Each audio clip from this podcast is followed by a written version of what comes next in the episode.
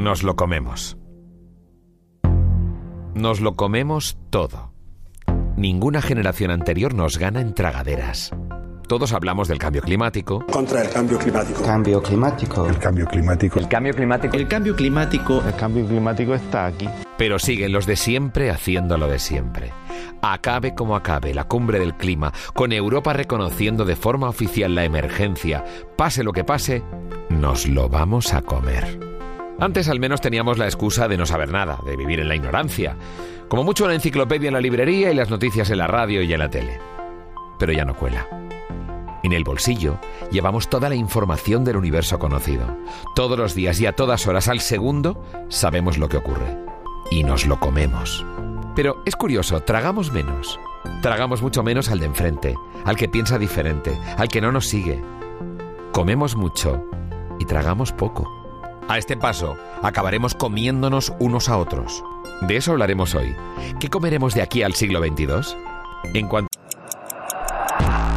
Em, aquí Dana Crédula, defensora de la verdad y purificadora de informaciones pasadas, interfiriendo el podcast directamente desde el año 2100.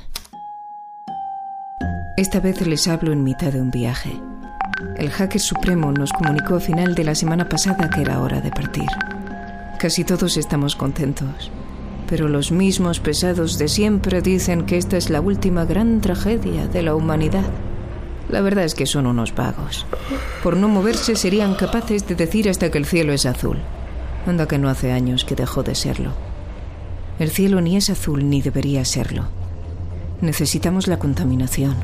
Nos oculta de ojos extraños y nos mantiene jóvenes. Bueno, esto último no. Para eso necesitamos las inyecciones quinquenales de los de Google y la NASA. Lo que no sé es por qué sigue existiendo la NASA si ya nadie va al espacio. Bueno, a lo que voy.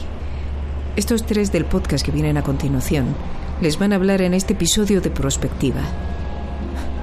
Nada más y nada menos, ¿eh? ¿Sabrán ellos? Como ya les dije, no hagan ni caso. Ya les contaré yo en un momento cómo están las cosas de verdad en mi presente. Entre tanto, ríanse un rato. Hasta ahora. Carmen Puerta y Nico Figueras nos recuerden qué es esto, comenzamos. 2100, una odisea en la Tierra. El podcast de ecología y futuro de Onda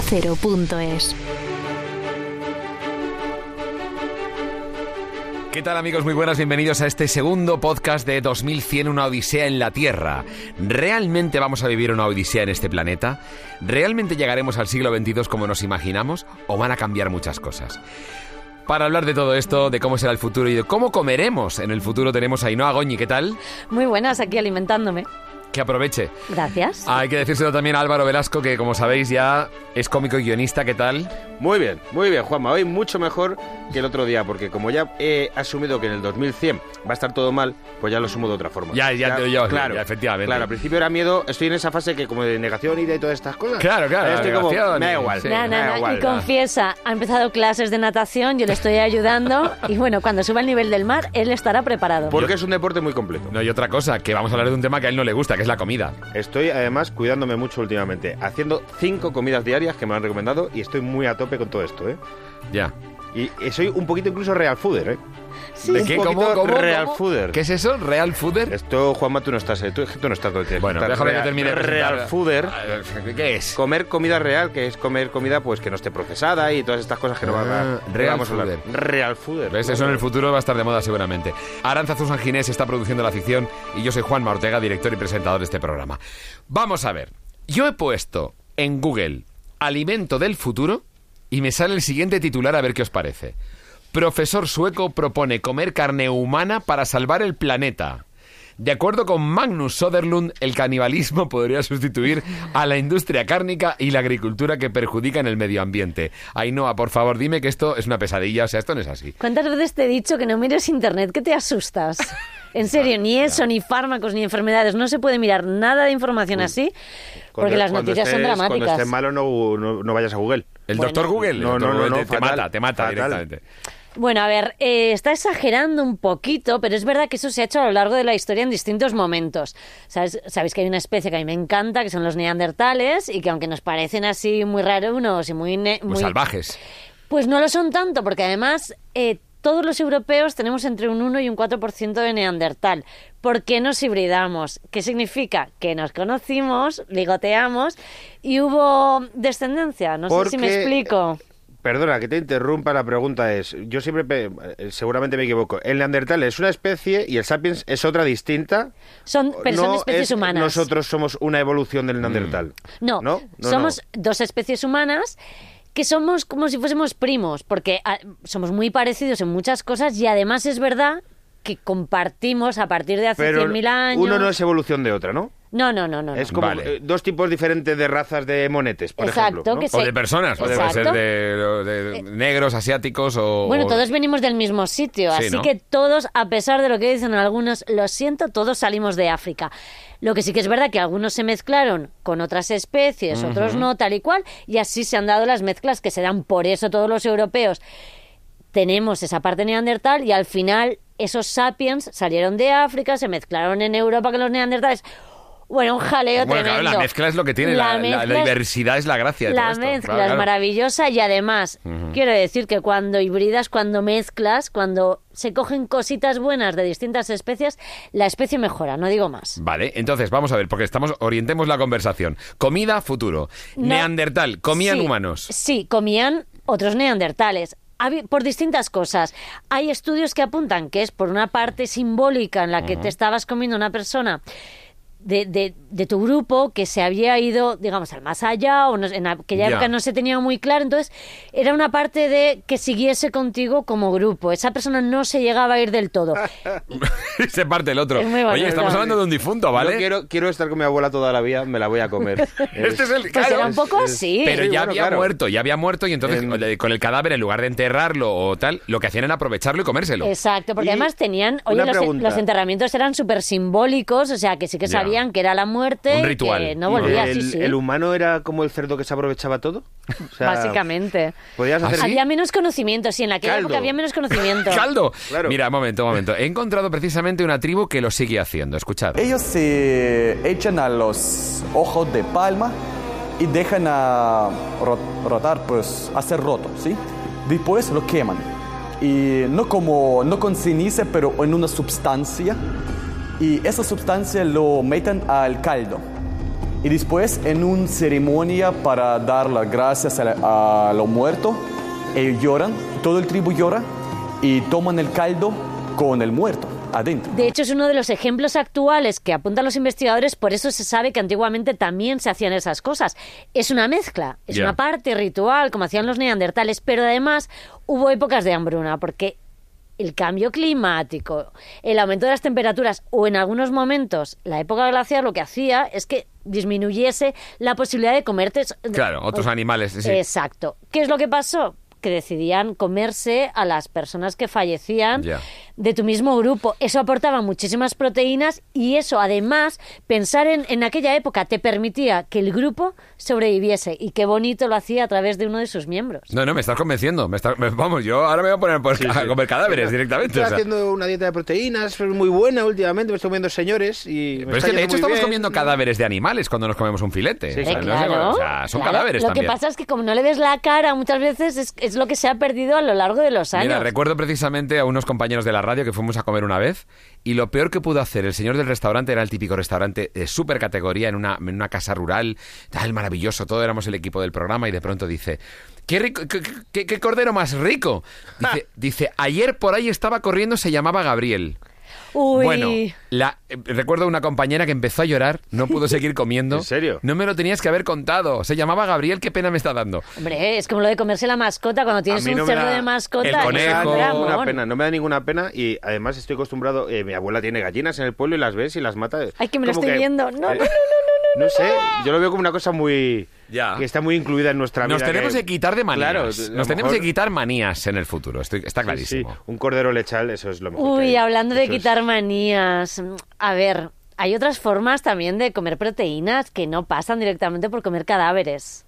¿La, os la, la- la No. queréis oír? Ah, Sí, por sé, favor. eh, Sé de qué va, de los bichos. Ey, los bichos. lo- ya. lo- Pero si comen insectos en muchos países Sí, del mundo. sí, dos mil millones de personas en todo el mundo comen bichos.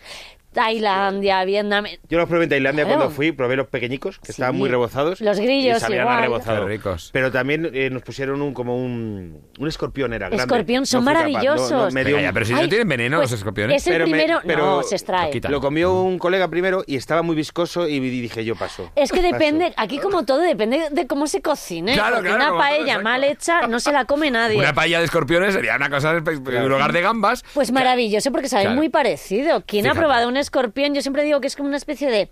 Así como un pollo deshidratado o una gamba. Todo Tiene- sabe a pollo. Siempre. Todo sabe a Todo pollo. sabe a Por defecto todo Sí, sabe sí, a pollo. sí. Porque, porque el pollo en realidad no sabe a nada porque precisamente se está cultivando de una manera muy poco natural, ¿verdad? ¿Y no? Hombre, está en las granjas extensivas y al final lo que hay Mm. que, o lo que se intenta es que coman más pastos, como los animales, la- los grandes, las vacas. Al final el tipo de alimentación marca lo que estás haciendo Claro. y los y las piscifactorías pasa Lo lo, mismo. mismo. Mm. Claro, si les das grano es una cosa, pero si le das cosas que comerían ellos en la naturaleza, sueltos en el mar, evidentemente cambia. Cambia también el color, porque cuántas veces habéis oído que el pescado que acabas Mm. de comprar está teñido de forma artificial. El ¿Cómo, atún cómo, cómo, cómo, cómo? ¿Cómo que Uy, es eso? claro, es que si tú coges un atún... eh, eh, Tal cual, tal natural, cual, lo sí. pescas. No, no, tiene un color rojizo maravilloso. Pero cuando está criado de otra forma, es decir, viene de una piscifactoría, pierde el color. Es pálido. que la lubina Mm. salvaje es una cosa, espera, claro, pierden, y pierden y lo pin- tonalidad. Lo pintan. Sí, lo tiñen con remolacha, de hecho, por ejemplo. Con remolacha, o con- Sí. en el mejor de los casos, En el si no, mejor de los casos. En la carne yo he visto carmín. Sí, yo me he llegado a, comer pensar- hamburguesas con carmín y lo pone, ¿eh? Bueno, eres muy raro, ¿no? Tú tienes no, unos no, gustos no, que no, tenemos no, que no, hablar. no, no, Me acaba no, no, de del super- loco. no, no, perdona, del super- de un supermercado de Madrid, porque yo dije, no sabe a nada, y miré la composición y vi que ponía carmín. Claro, la próxima vez tiene que poner carmín sabor fresa. Es que de verdad no sabes elegir lo que te comes. Me O sea, ha, es me ha dejado La loco lo culpa la tienes tú. Lo de- Seguro. Lo del atún me ha vuelto loco. Sí, me ha pues vuelto loco. se tiñe, realmente Pero, se tiñe. ¿y eso es legal? Es legal porque al final lo haces con remolacha. El problema es cuando se utilizan eh, otro tipo Petróleo, de claro, sí, otro tipo de cosas que no son claro. sanas. Pero es verdad que de forma natural se tiñe, pero al final lo que hacen es engañar al consumidor y hemos olvidado cómo se ven las cosas. La Mm. carne, el pescado, o sea, tiene, depende de dónde viene, es como comprar percebes. Tú puedes comerlos, comprarlos directamente, que vienen de Galicia, son mucho más grandes Claro. de los que se ven hoy en día en muchísimas pescaderías, que lo que estás comprando es percebe marroquí, que es más pequeñito, es que depende de dónde viene, de dónde crezcan las cosas, tienen un sabor u otro o Mm. Eso una pinta claro. u otra. Eso está claro. Bueno, yo lo que tengo muy claro es que estamos hablando del futuro. El futuro, desde luego, creemos que no pasa por la alimentación como la, como la hemos imaginado y como, es, como ha sido siempre. Ahora está habiendo científicos eminentes que están trabajando, ¿verdad?, en el tema de la alimentación, ¿no? Sí, en este sentido, además de los bichos que os dan mucho yuyu, os voy a decir una cosa de todas maneras.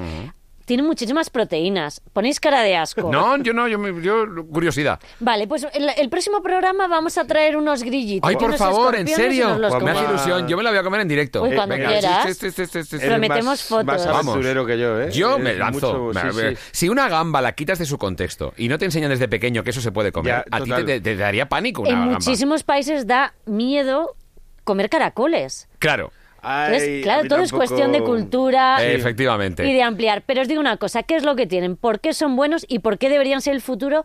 Y os digo una cosa, hay granjas en España que ya tienen insectos, tienen mucho calcio, vitaminas del grupo B y ácidos grasos poliinsaturados. Los próximos eh, bichitos que traiga van a ser made in Spain, no os digo más. Qué bueno, pues fantástico.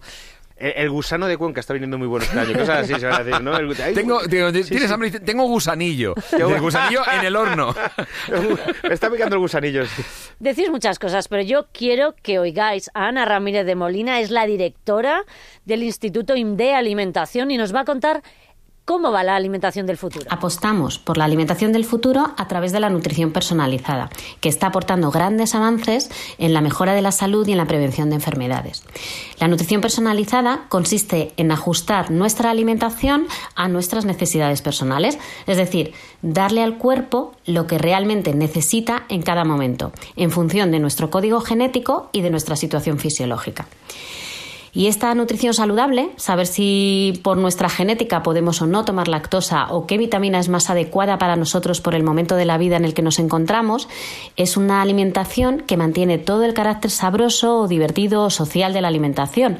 Solo se trata de elegir, de saber qué alimentos tenemos que tomar que son ricos pero más beneficiosos para nosotros en cada momento. Wow, o sea que hay gente que ya está trabajando en serio en esto, entonces. Sí, al final es todo personalizado. Hemos visto en los últimos años que hay tratamientos médicos Mm. personalizados dependiendo de la enfermedad que tengas y cómo es la persona.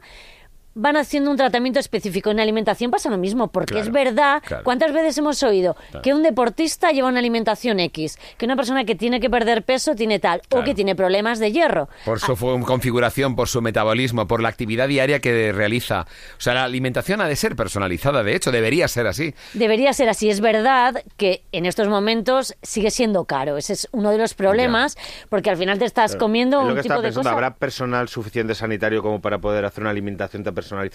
Supongo que Sí. esto avanzará mucho y habrá aplicaciones que tú te meterás tu huella dactilar y te la darán y todo. Claro, estamos hablando de en el futuro una locura. Sí, pero- se hacen análisis genéticos y al final tú tienes predisposición a cosas y tienes una, una forma concreta, digamos, de ser o tu organismo de, de- de asimilar las cosas, porque igual que vemos que hay gente intolerante a la lactosa, por lo que no debe tomar eh, leche con lactosa, o hay gente celíaca, también hay gente con predisposición o que les sienta mejor o peor ciertas cosas.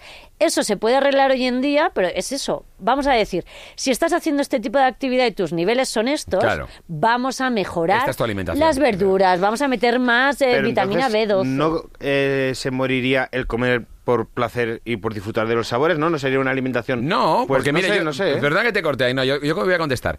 Yo me hago mucho caso. Esto de la alimentación personalizada, lo que hago es decir, ayer mismo, mira, yo me he quitado la carne, así te lo digo, me la he Sí, quitado. sí, sí. Últimamente muchísima gente estoy conociendo que Me hace lo mismo. Pero Tuve una más. intoxicación una vez por una carne, ha- hará unos meses, y dije, ¿sabes qué? Me la quito. Y me la he quitado. Y puedo vivir. Pero ayer salí de este estudio con unas ganas de comerme una hamburguesa y me comí una hamburguesa. Me hice caso.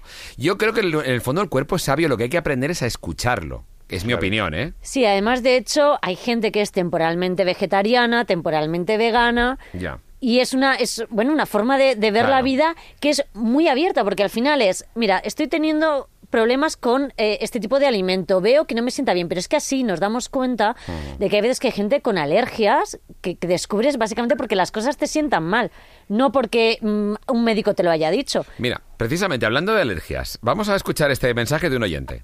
Hola chicos, últimamente estoy viendo que cada vez hay más personas que tienen intolerancias y yo no recuerdo que eso fuera así antes. ¿Por qué pasa? Pues os vais a fastidiar, os voy a contar mi caso personal. Yo soy intolerante a la lactosa. Ah, Pero lo sé desde de hace muchísimos años, cuando no era, no estaba de moda ni, ni se sabían estas Es cosas. que parece que cada vez hay más gente que, que se sube a las Lo intolerancias. que ha dicho el oyente, tío. cada vez hay Sí, más sí, sí, personas es que es intolerante a las cosas. Lo que es cierto O sea, es que eh, somos los únicos eh, eh, mamíferos que seguimos tomando leche después del destete. Mm. Normal no es, por ejemplo. Pero es verdad que sí que hoy en día han mejorado las formas de averiguar si tienes alergias o intolerancia. Yo desde los nueve años no tomaba leche. Me sentó mal una vez el queso, me di cuenta que todo lo que llevaba leche me sentaba mal. Y me equivoco si digo que los occidentales eh, caucásicos somos los únicos que tomamos leche. Creo Sí, recordar leer sí, que sí, eh, los asiáticos no toma toman nada de leche, incluso les parece, como hablamos yo antes de comer bichos, le puede dar hasta asco. Sí, asco, Sí, ¿no? Porque está bastante, sí, sí, les parece bastante raro, es verdad, y por eso algunos tienen ciertos, tendrían problemas claro. a la hora de adaptarse a un alimento que en la actualidad no Pero, consumen. pero hay cada vez más o cada vez lo detectamos más. Cada vez se detecta más. Sí que es verdad que el tipo de alimentación que tenemos hoy en día no es tan sana como antiguamente en ciertas cosas. Quiero decir, tenemos comida rápida que incorpora muchísimos ingredientes que antes no utilizamos y que sí que el cuerpo, digamos, que empiezas a tener ciertas resistencias o ciertos problemas porque incorporas cosas que no tomábamos. Antes decíamos con qué se tintan las cosas o qué, qué aditivos tienen algunos ingredientes. Azúcares, ¿no? Hay mu- muchos alimentos que llevan azúcares que no, que no sabemos que llevan Claro, azúcares, ¿no? azúcar además Hay es- es- una en Instagram una cuenta que se llama sinazúcar.org, creo recordar, que te, te pone el alimento y al lado te pone la montaña de terrones de azúcar. Ah, que sí, equivale sí, a- sí, la imagen bueno, esa la he visto, eh, alucinas, alucinas. Claro, entonces muchas veces sabes que estás comiendo algo, pero no sabes realmente todo lo que está incorporando. Y eso es fundamental. Y en la alimentación del futuro puede ir por ahí, porque al final te dicen, no, mira, tú tienes este tipo de alimentación real, la que realmente estás comiendo, porque no es lo que tú piensas, y esto es lo que deberías tomar para empezar a encontrarte bien. Hay gente que cambia las dietas y realmente no es ya por temas de peso, sino para mejorar la calidad de vida, como en tu caso, pero es que hay muchísima gente que ha empezado a hacer esas cosas y mejora muchísimo. Empiezas, empiezas a tener digestiones más fáciles y, ti- y tienes otro tipo de, de- desaparecen otro tipo de problemas. Por lo tanto, entonces podemos ya aventurar que la- en el año 2100 la comida será personalizada. Sí, tendremos la posibilidad de tener comida personalizada. Y además los precios empezarán a disminuir, porque en esto ocurre como en otras muchísimas cosas. Claro. En alimentación hay cosas muy nuevas, pero que están ahora mismo en los laboratorios, que valen dinerales, pero en cinco años puede que no valgan nada. La ley de la oferta y la demanda. Exacto. ¿O ¿Tú no has comido una hamburguesa de laboratorio? Yo no lo sé. Todavía no, No, espero que no. no, porque en la lo sé. actualidad vale 250.000 euros. Y que, ah, pues ¿Qué? no, no, no. Entonces sí, entonces a Ya- ver, ya te digo yo que no. todo viene de una historia y le vamos a echar un poquito la bronca a Álvaro. A ti te encanta la carne. A mí me gusta mucho la carne. Vale. Efectivamente. ¿Sabes cuántos litros de agua, por ejemplo, necesitamos para tener un, lit- un li- un Un li- kilo. un kilo? Ajá. Con un kilo de carne necesito medio litro de agua o dos cervezas. Tú sí, pero ¿sabes cuánto necesita una vaca? No, no, no lo sé. 15.000 litros de agua por cada kilo de carne Pero no bebérsela, sino en el proceso de producción, en todo, ¿no? No, no, claro, lo que, lo que es la, la no, la vaca, para, o sea, para conseguir, sí, sí, más pastos, más grano, más todo lo que coma. Bueno, y no me quiero meter en el, en el metano que genera, porque Claro. prefiero no entrar ahí hoy. Sí, sí, la vaca se tira a no sus es sostenible. ventosidades del sur. Al final no es sostenible, Claro. porque ahora mismo somos siete- 7.700 millones de personas. En 2100, ¿sabéis cuántos vamos a ser? Ay, por favor, eso teníamos que haber empezado por aquí. 15.000. 11.000 millones. Hay que comerse unos a otros, o sea, lo, de la- lo del principio, o sea, vamos a comernos No, porque no, por esto- eso no te lo quería contar. Sobramos es que- gente, vamos. Porque nos no salimos ser, del estudio. Por favor, sobramos gente. Somos muchos. Hay muchas vacas que estamos alimentando para comérnoslas. Vale, cambiemos la estrategia. Vamos a tener hamburguesas de laboratorio, ¿por qué no? O sea, sin Se- vaca, sin animal.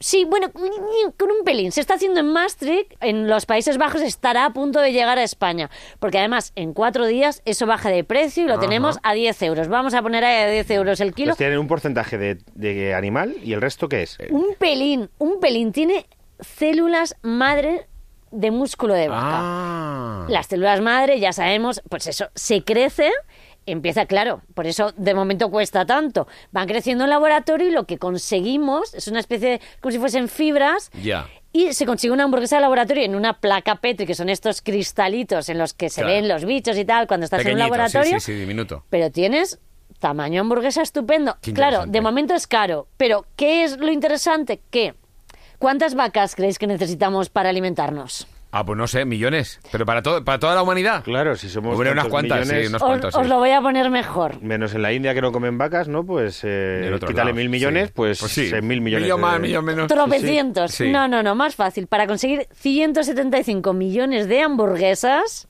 necesitamos las células de una vaca. ¡Hala! Para conseguir esos 175 millones de No son- hamburguesas, que no son muchas, son cuatro hamburguesas al año por cada español. Calculo, Por ejemplo, ¿no? sí, sí, No, son- no son- no es, no es una cantidad... ¿Y se Pues- podría hacer con una sola vaca? con una sola vaca se conseguiría en laboratorio. Eso sí, para conseguir esos 175 millones de hamburguesas necesitamos 440.000 animales. Miramos... Desde luego nos vale la pena hacerlos sintéticos, sí. Empieza a conseguir... No, no, nos Sí, empieza vale a parecer rentable. entiendo, empieza a parecer sí, rentable. empieza a parecer rentable, Y eso ya está ahí. Ya se ha presentado, ya se ha catado, incluso por catadores profesionales, y consideran que el sabor es bastante bueno. Imaginaos de aquí a cinco años lo que puede mejorar y estará en nuestros supermercados. Vale, entonces ya imaginamos que son hamburguesas sintéticas de laboratorio que tienen un, un origen animal, pero que no necesitan realmente todo el animal. Me encanta. ¿Alguna cosa más del futuro? ¿Qué podemos imaginar en 2100? ¿Cómo será la comida? Uy, ¿qué, qué os parece el 3D? El 3D. Hombre, la comida toda es en 3D. A mí Avatar no... No, exacto, ¿no? ¿No te me- llegó? no, no me El gustó. 3D no me gustó. Ese es el no problema. A mí es que Avatar me gustó bastante y he ido más allá. He dicho, ¿qué podemos hacer en 3D para comernos? Pues casi cualquier No, los cosa. 3D son Sí, uno, unos gusanitos, ¿no? uno- sí, unos gusanitos de bolsa. sí, sí. Pues- los 3D. Pues Sí, es sí, algo sí. más. Vas a tener buenos. pizza en 3D. Y no ya que esté en tres dimensiones, Pero- sino impresa Ah. en 3D. Las impresoras 3D, en lugar de meter plástico, que metan comi- comida y Claro. generan un alimento. Ingredientes. Ah. Ya se está haciendo en algunos restaurantes, Es eso muy, sí. es muy loco esto. Es muy Esto Es muy está- loco. estamos muy locos. Sigue, sigue, que me está apasionando. No, no, no. Me está dando un hambre. Hay restaurantes voy a en coger los la se ha empezado a hacer. Pero claro, es muy caro de momento y no es sostenible, digamos, a gran escala. Pero se está investigando ya con eso. No solamente con eso, sino incluso con restos, porque puedes utilizar otros ingredientes, ingredientes de alimentos que no has llegado a consumir. Se pueden hacer recetas únicas. Ah, Fantástico. bueno. Se está investigando en países de todo el mundo y hay una red. Y de hecho también participa España. El equipo de IMDE Alimentación participa en estas cosas y está ya probando temas de 3D y este tipo de alimentación. No os digo más. Yo lo que he hecho es que eh, hay aplicaciones, no voy a dar publicidad, sino que metan pasta aquí, pero sí que hay aplicaciones que se conectan con restaurantes y cuando van a tirar la comida, la publican, vamos a tirar esto. Y eso está guay porque dices, lo ponen a precios muy bajos y por lo menos no lo tiran. Y yo estoy con una y muchas veces he comprado cositas. ¿Ah, eh, sí? te dan cajas de verdura y fruta que no sabes lo que hay ese día. Ah, pero tú sorpresa, vas- sobre sorpresa, Claro, pero pum. es que si no lo van a tirar y es para consumir eh, casi en el día. Y por un euro te, te pones de muy barato bueno. y, y, y al final es sostenible. Es Sí, para... o tres o cinco, hay menús completos. Sí, de hecho, sí, yo sí. también utilizo esa aplicación porque es una forma de que nada se tire.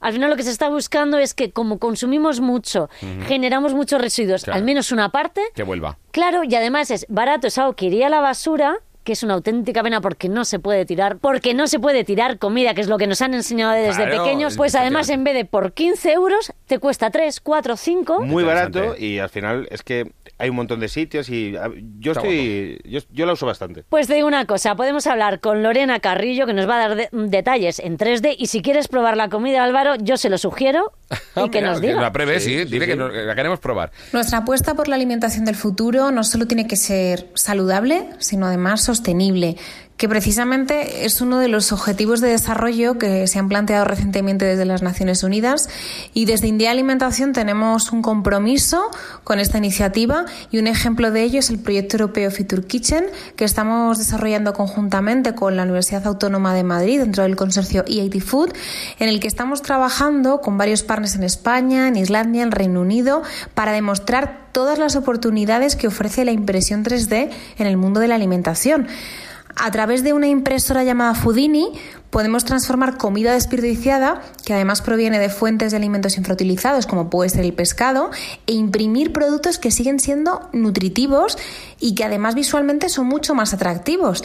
De esta manera estamos además abriendo una nueva línea de producción sostenible y saludable con alimentos en tres dimensiones. Es el futuro de la alimentación lo que hablábamos. Al final estamos innovando, estamos mezclando nuevas tecnologías, estamos aprovechando cosas que de otra forma se perderían y además innovas en nueva gastronomía, que luego dicen que España no está a la cabeza de las cosas. Sí, sí, aquí tenemos unos. Vamos, vamos a hablar con los grandes eh, chefs y le vamos a decir, oye, eh, empieza a hacer comida del futuro. Y verás cómo se apunta más de uno. Hombre, ragut de insectos en 3D, yo ya lo veo. No Ragú de suena, no insectos suena en 3D, nada bien. Hasta aquí 2100, una odisea en la Tierra. Podcast producido por Juanma Ortega en Estudios Quinto Nivel para OndaCero.es. Visite OndaCero.es para más Bien, voy. Aviso y desmentido número 2. Verano del año 2100. Diciembre. Aquí va la verdad. Verdad que esa gente buena que son mis patrocinadores me permite contarles, financiándome. Que no vean cómo está la energía de cara. La energía es todo un lujo a día de hoy, cierto, pero... Pero por lo demás, esta época está bien. No envejecemos, nos comunicamos sin mirarnos e incluso sin mover un dedo. Y hay un grupo entre nosotros a los que llamamos hackers y que fue fundado a mediados de siglo por los tres grandes visionarios, Trump, Bolsonaro y Xi Jinping. Ellos nos protegen, evitan que entremos en contacto con los extraterrestres y nos guían en nuestra vida. Eh, Más cosas. Los matrimonios ahora tienen una duración fija de 10 años. Pasado ese tiempo se pueden o renovar o cancelar. Operación Casi nadie renueva más de tres veces. A los que llegan a cuatro se les permite tener hijos y elegir patrocinador. El patrocinador, una empresa, es quien forma sus necesidades al pequeño y media para conseguirle suministros de inyecciones de juventud durante toda su vida. Me llamas padrino. Vamos, que funcionamos estupendamente. Así que no se dejen engañar. 2100 mola. Aviso ofrecido por la Universidad de Cortijo Eterno. A la vanguardia del humano en detrimento del pasmado. 2100. Mola.